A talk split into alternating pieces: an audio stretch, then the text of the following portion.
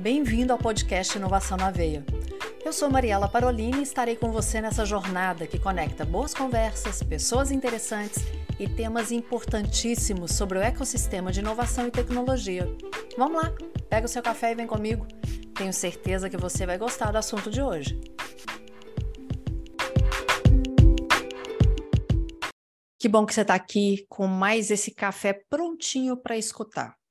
Porque você já imaginou que quando às vezes você pega um café para fazer uma compra no e-commerce, qual é a dinâmica para que, ele que esse produto chegue até você? Pois é, você já foi lá na Shopee comprar? Então você vai conhecer hoje o Rodrigo Calderaro, que vai contar para a gente quais são esses desafios que a logística tem. Rodrigo, obrigada por estar aqui. Eu sei que é uma semana complicada, ainda mais com Black Friday, né? Aí na sexta-feira. Por favor, se apresente para que a gente possa começar a conversar a respeito desses desafios da logística. Claro. É, obrigado pela oportunidade. É, eu me apresento, é, eu sou o diretor de logística da Shopee. Né?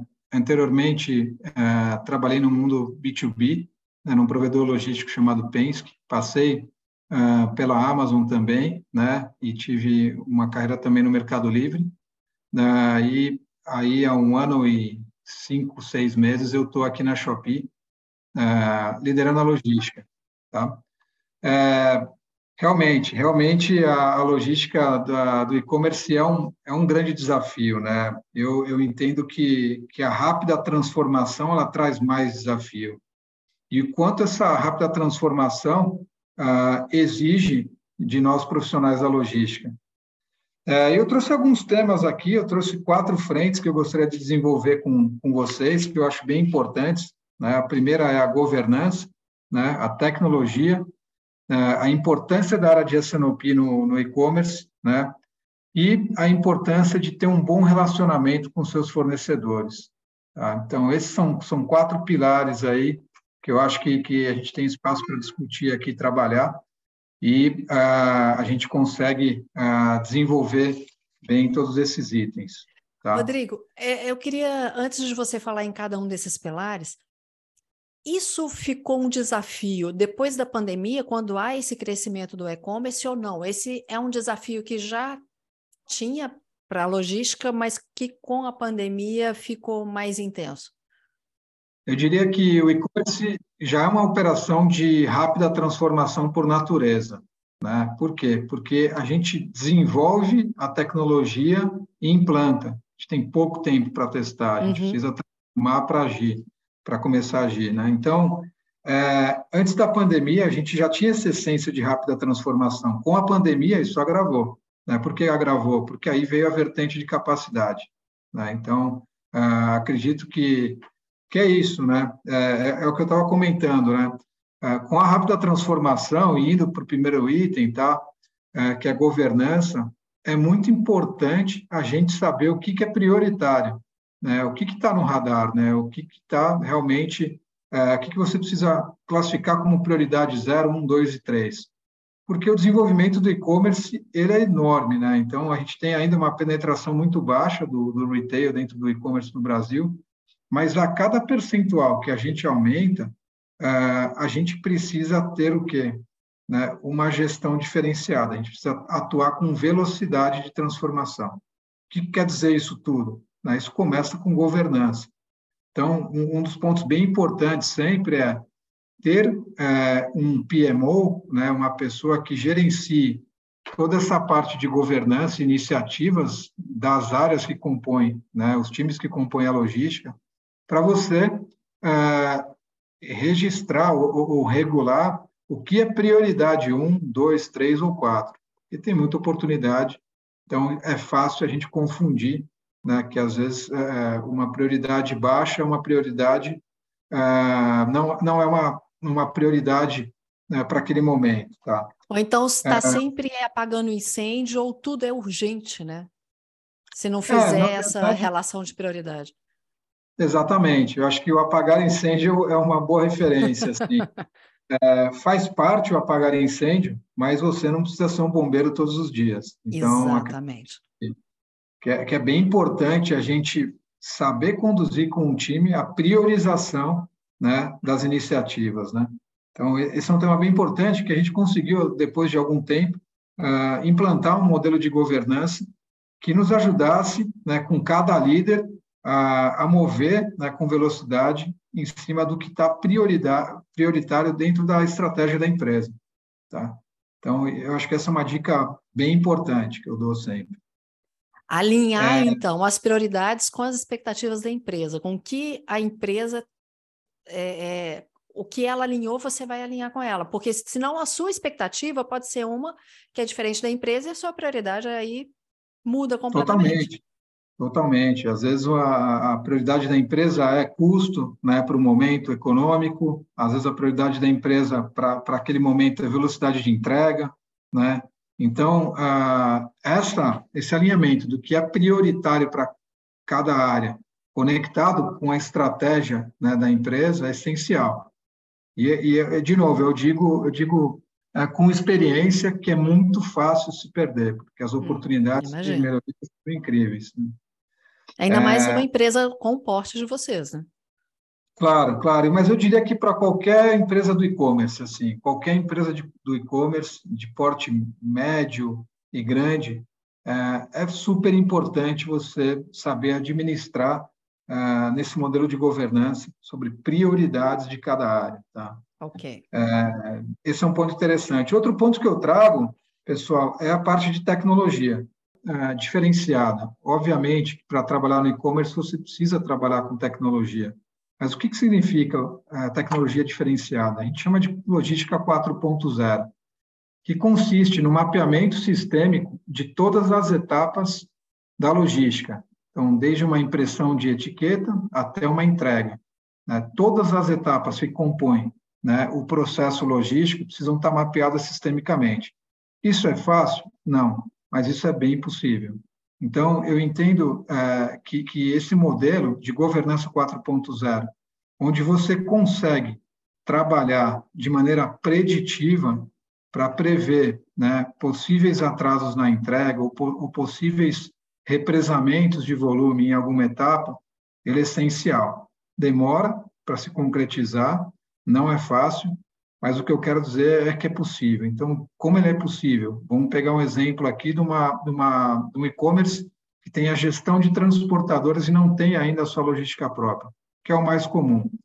Okay. Você precisa é, mapear né, sistemicamente o processo de coleta, desde a coleta, através da, das ocorrências de transporte, mas também a etapa de entrega detalhadamente. Né? O que, que significa? Significa que você precisa registrar no sistema né, quais são as bases de última milha do seu provedor.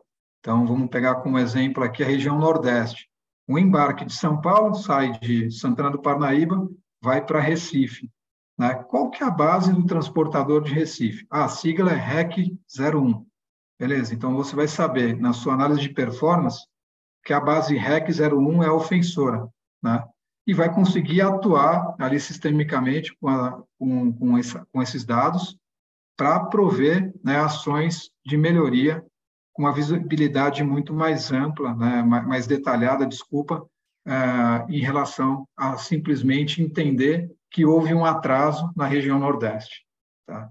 Então, isso. Rodrigo, é... quando você fala, é tão interessante, né? Eu vou pegar o meu lado aqui. Quando você fala assim, tem que prestar atenção até na etiqueta. Eu falei, poxa vida, para mim, como consumidora, né, não, a gente não tem essa amplitude assim da importância disso. E realmente, se tiver isso errado, vai para outro local. Né? Claro, né? claro. E, e, eu quero, como consumidora, outro dia eu estava conversando isso, não lembro com quem, é, eu quero aquela entrega o mais rápido possível. Por mais que haja ali para mim ah, o prazo de entrega, se bobear, eu estou o dia inteiro olhando se aquilo ali vai chegar. Esse, esse é um ponto bem interessante, assim, né? Quando a gente fala de velocidade de entrega, parece que é muito fácil, né? Só processar claro. rapidamente cada etapa. Mas, na verdade, não é só isso, tá? A, logística, vocês podem imaginar que, que os sellers, eles estão em todo o país. Então, eles, eles, eles, estão em todo o país, claro, vem parar em São Paulo, seu maior volume, né? Porque aqui está concentrada a maioria do PIB, vem para cá. Então, como é que a gente monta uma operação ah, de rapidez na entrega? Com a sincronização né, das etapas né, através das janelas de embarque, de entrega. Então, é como se fosse um aeroporto. Então, você tem o seu horário de saída do avião, de chegada, né? E aí você vai receber a sua mala e vai para casa. Aqui é a mesma coisa. Você vai coletar, né? E vai chegar com um pacote num cross-docking, por exemplo, em tal horário, você vai processar em tantas horas, ou em, sei lá, em um dia, ou um dia e meio, depende da, da velocidade da operação e da automação, mas você vai conectar naquela janela de transferência. É como se fosse pegar o avião e seguir para o destino final. E aí vai conectar com o last mile, na chegada do pacote, em certo horário, para ser processado e entregue no dia seguinte ou no mesmo dia. Então, isso se chama sincronização né, entre etapas. Né? E aí tem várias siglas e, e vários uh, nomes que cada empresa dá ao seu, que a gente chama de critical pull time, né? horário limite de saída de um veículo. Tudo bem que você tem que sincronizar tudo isso, mas você esqueceu de sincronizar a ansiedade de quem vai receber a encomenda. Porque quem está recebendo está lá clicando toda hora para saber onde que está aquele pacote, onde está o que eu comprei, né? Claro, isso, claro. Todos nós passamos por isso. Não, então, e aí, é, só um comentário, aproveitando o, bom, o seu bom uh, ponto, assim, é, um ponto crucial também é a gente saber escolher uh, as ocorrências de percurso que você vai disponibilizar para o seu comprador. Se você ah, escolher legal.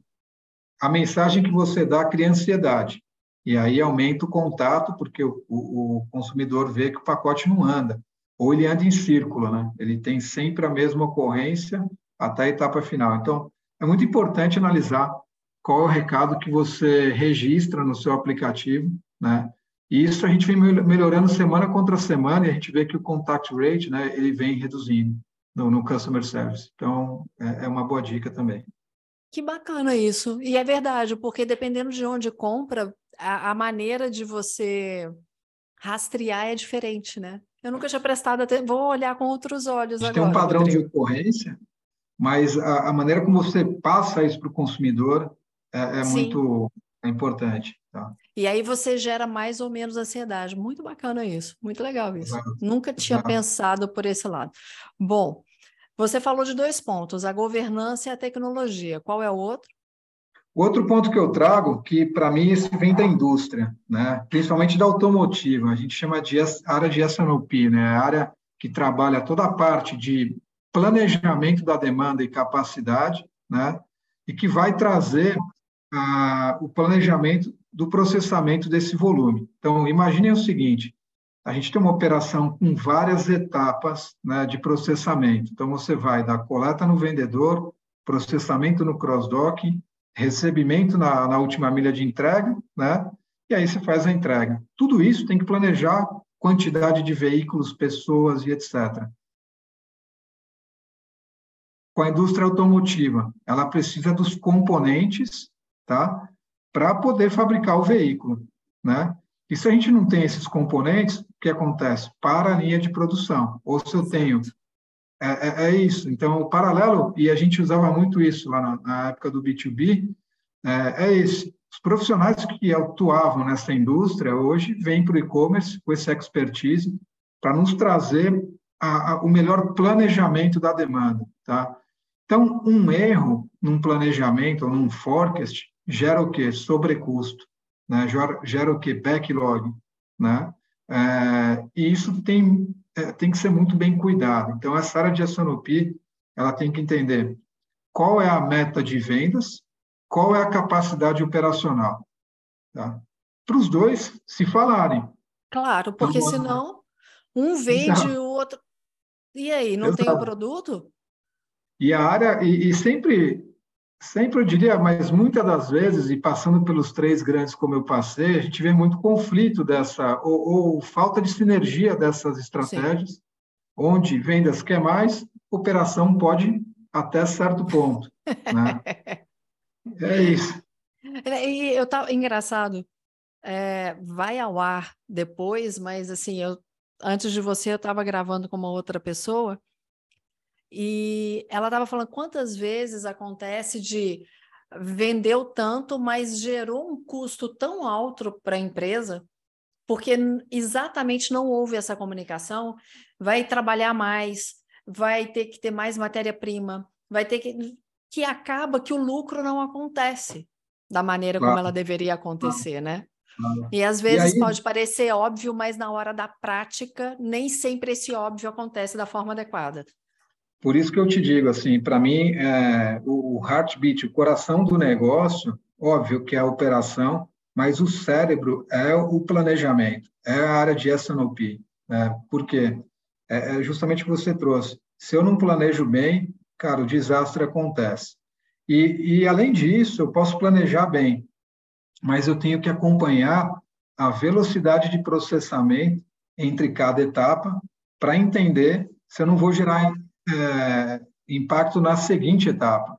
Tá? Então, por exemplo, se eu tenho um problema de coleta, eu, eu gero ociosidade num cross-docking. Se eu tenho problema de processamento num cross-docking, eu gero ociosidade na última milha. Né? Então, isso tudo tem que se conversar muito bem. Então, a gente tem, a gente tem fóruns aí diários, né, com as revisões das nossas rotinas, para poder realmente conectar essas frentes todas. Tá? É, eu nunca mais vou ver a logística, eu nunca mais vou comprar um produto e achar que ele vai chegar na minha casa simplesmente. Nunca mais, Rodrigo. É isso. E, além de tudo isso, pessoal, acho que a automação é algo bem importante. Então, a automação né, da, das operações é algo extremamente importante. Então, começar operações com alto volume sem automação geram o quê? Geram erros. Né? É, e a gente tem que trazer a tecnologia né, de processamento dos pacotes para dentro das operações. Né? São os equipamentos de sorter, né, o que a gente chama de esteiras, que são os conveyors, é, esse é o kit básico para rodar é, muito bem, tá? E isso faz parte de todo o desenvolvimento é, de uma logística de e-commerce. Um outro ponto crucial, que esse já vem da minha experiência de longa data, é a relação com seus fornecedores, tá? E no Brasil, um ponto diferenciado da relação é como você paga os fornecedores. Qual é a sua capacidade de processamento do faturamento dos fornecedores. Então, hum. você escala a sua logística, você tem um volume incrível de vendas. Você tem que o quê? Você tem que garantir um pagamento em dia. Né? E para mim, na minha estratégia, a empresa que paga em dia sempre terá capacidade. Sempre o fornecedor vai estar ali e dizer, cara, essa empresa paga em dia, né? eu posso contar com ela dentro caixa, eu tenho um bom relacionamento, eu dou preferência. Então, essa relação comercial no Brasil, especificamente, num país que a gente vive, onde o custo do dinheiro é alto, cara, é muito importante a gente é, ter essa relação comercial e estruturar a equipe, por exemplo, de, de pagamento de frete, de freight payments, né, de validação de fatura. A gente tem que proteger o caixa da empresa, mas, ao mesmo tempo, quanto mais agressivo a gente for em prazos, menores tabelas de custo teremos, fato. Né? Nossa, é, é, é, é, engraçado que algumas coisas eu nunca parei para... Óbvio, né? Logística não é a minha... Não é o meu dia a dia. Eu sou uma consumidora. Mas eu nunca pensar, nunca parei para pensar na importância de cada uma dessas fases. E o quanto isso vai impactar diretamente se eu vou decidir ou não comprar com você de novo. Claro, claro. Eu acho que, que além disso tudo que eu comentei, é, é fundamental né, o, o Customer Centrics, né, você poder trabalhar é, sempre analisando as dores dos vendedores e dos compradores. É, eu acho que isso é primordial, assim, é acima, tem que ser acima de tudo. Tá? Sempre é, a logística vai ser um grande desafio, mas claro. o quão rápido você consegue solucionar problemas que você é, teve, né? E como, como é que você consegue mitigar problemas futuros, tá? Então, além de tudo isso, pessoal, tem que ter uma boa comunicação. Você tem que ter um bom clima interno para se é. trabalhar. Potenciado. É, eu entendo que, que, que assim, é, é para finalizar da minha parte, assim, esse é outro ponto que eu gostaria de, de passar a todos. Gerar um bom clima, clima é, é, é, é algo primordial para qualquer negócio. Né? Então, aquele quadrinho antigo de missão, visão e valores das uhum. empresas uhum. ficou lá no passado. Pode pegar, rasgar, jogar no lixo. Hoje, o que tem que ter é o DNA da sua empresa. Né? Qual o seu princípio cultural? Quais são os seus princípios culturais? Né? Qual é o DNA da sua empresa? Né? É empreender tomando riscos, é, é, é, é processar com rapidez, né? o customer centric. Qual é o DNA da sua empresa? E aí, com base nisso, você vai é, filtrar suas contratações. Se a pessoa tem o perfil para a cultura da empresa, sim, então ela já passou na primeira etapa. Depois vem a parte técnica.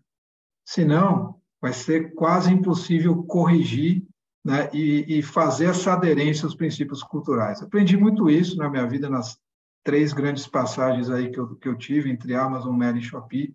Uh, e nos três, nos três, né, que são empresas de tecnologia, isso Sim. é primordial.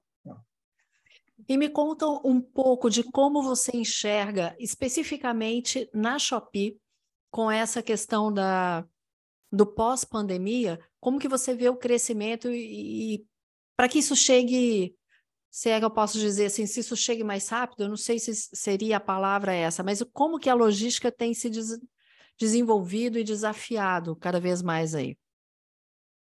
É, eu, eu, diria que assim, né, é é, o, o, Brasil ainda, infelizmente, a gente tem é, muitos desafios, né? Principalmente, o principal para mim, e, e esse é uma preocupação enorme, é a capacidade operacional. Né? Você está preparado para absorver o seu volume com capacidade, né? Uh, e com excelência. Então, esse mix é bem importante, né? Bem importante. Tá?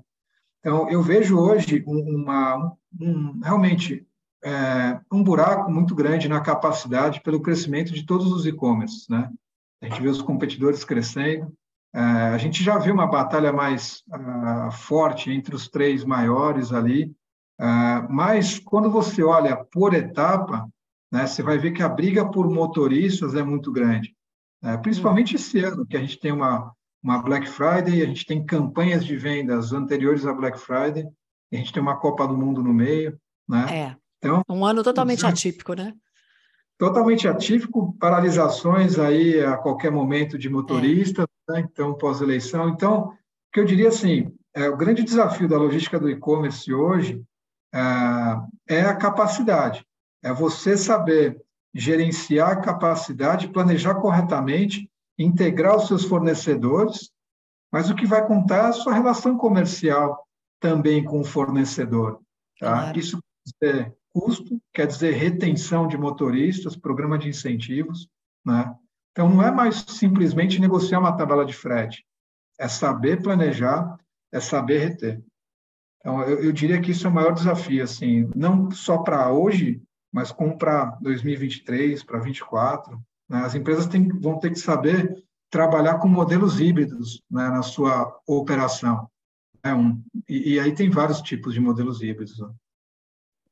É, é, é interessante como a gente foi falando de tecnologia, de governança, de indústria, automação, e aí a gente chega ba na base que eu bato nessa, muito nessa tecla, a questão da comunicação. Você fala da comunicação com o seu consumidor, na comunicação com sua equipe, a comunicação com o seu fornecedor. Porque se todo mundo interage, o, a esteira roda, né? O, o processo flui. Porque se e, em alguma ponta ficar desamarrada. Exato, exato. Porque assim, né, quando a gente olha é, o e-commerce mesmo, isso é muito mais difícil. Porque ah, com certeza. que era ontem, hoje mudou. Uhum. Daqui a alguns minutos alguém pode ter uma ideia e a gente pode alterar. Então, é, é muito importante conectar todas as pessoas. Né? É muito importante você ter um canal interno de comunicação onde é, isso não gera um descontentamento, né? isso não gera uma falta de informação, e sim é, é, você possa conectar e amarrar todas as pontas. Tá? Às vezes, uma, uma decisão é tomada, né? E, e, isso já foi processado, aconteceu e pronto, né? E, e, vai, e vai ser assim. Então, um dos uhum. temas que eu também sempre ressalto é a prática da, da, do modelo de decision making, né? A gente chama de decision making, o que seria isso? É poder delegar 90% e decidir 10%. Com isso, a rapidez da transformação ela acontece. As grandes empresas de tecnologia sempre trabalham nessa linha, que, que também geram um engajamento né, é, dos seus liderados. Né? Eles se sentem parte da tomada de decisão. Isso é muito importante. Claro, com responsabilidade sempre, claro. mas e com dados. Né? Isso é primordial. Tá? Não é, é isso, achismo, que... né? É, é, realmente pautado.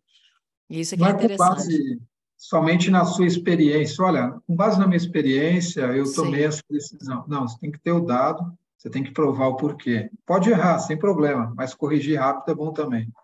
Então, eu acho que isso é importante. Rodrigo, de novo, nunca mais vou fazer qualquer tipo de compra, principalmente na Shopee, pensando que é simplesmente escolher ali, pagar e esperar chegar em casa. Porque é uma complexa, é muito mais que isso. Mas foi muito bacana, viu? Muito obrigada por seu tempo aqui no Inovação na Veia. É, os microfones estão sempre abertos, sempre que você quiser conversar, trazer alguma novidade, só procurar a gente. E se, por favor, deixa o contato para quem quiser mais alguma informação. A Shopee todo mundo já conhece, mas o que você quiser falar a respeito, fica à vontade.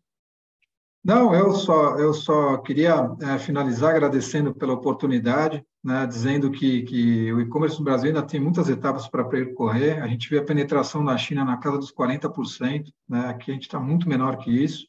É, isso tudo vem para o nosso consumidor. Né?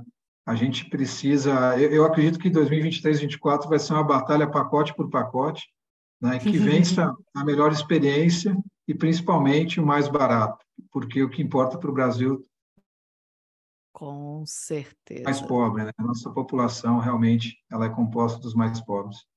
Com certeza. Rodrigo, muito obrigada, viu?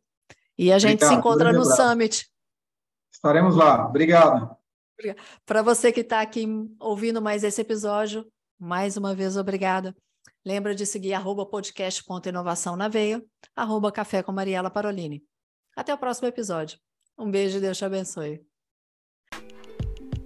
O podcast Inovação na Veia é uma iniciativa da FCJ Venture Builder.